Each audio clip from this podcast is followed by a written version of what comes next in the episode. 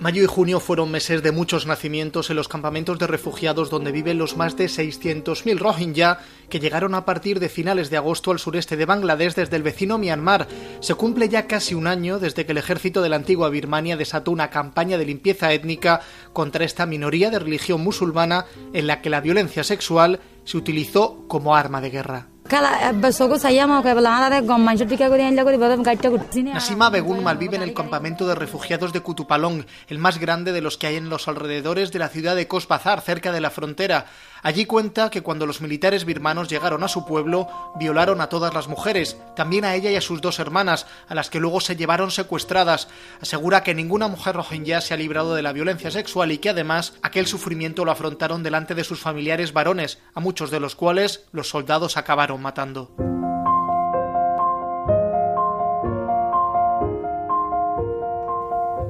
Esa violencia sexual de la que hablan muchas refugiadas se la encuentran los miembros de Médicos Sin Fronteras en los consultorios que han montado en los campamentos. La española María Simón es la coordinadora general de la misión de esta ONG en Cox's Bazar. En las estructuras donde trabajamos hemos recibido muchos testimonios de mujeres que han sido víctimas de violencia sexual.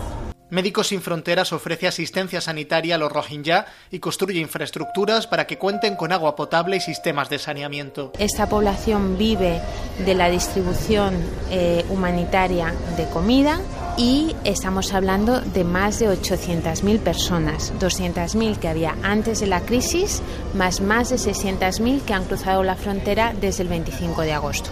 Esta cantidad de personas no deja su casa si no es por un motivo realmente importante. Y esto lo que nos indica es que el nivel de violencia al que han estado expuestos esta, esta población es enorme.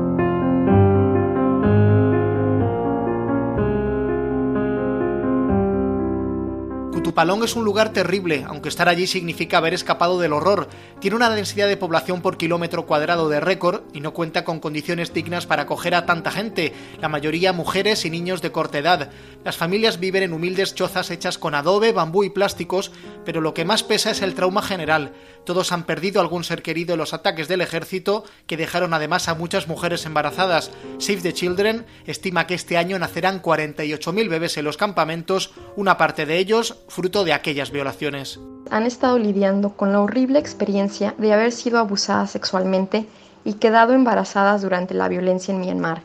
Algunas de estas mujeres y niñas se enfrentan a la posible doble estigmatización de tener un bebé fuera del matrimonio y la angustia de tener un hijo de una agresión sexual. Quien habla es Beatriz Ochoa de Save the Children, quien asegura que esta ONG no pregunta a las niñas y mujeres si su embarazo es fruto de una violación, lo que hacen es buscar soluciones para evitarle el estigma a estos pequeños. Brindamos apoyo a las madres para ayudarlas a superar sus problemas familiares y comunitarios, con la esperanza de que se sientan apoyadas y de que tienen la opción de quedarse con su bebé.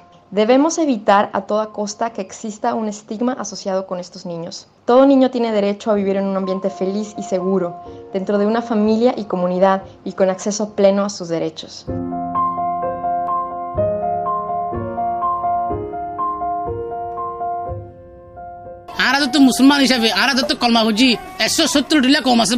Entre algunos refugiados pesan los niños que nacen, pero también los que ya no están. Abdur Sukur, un rohingya de unos 30 años, cuenta que los militares birmanos llegaron a su aldea y mataron a su mujer y a sus cuatro hijos, de entre 5 y 15 años de edad.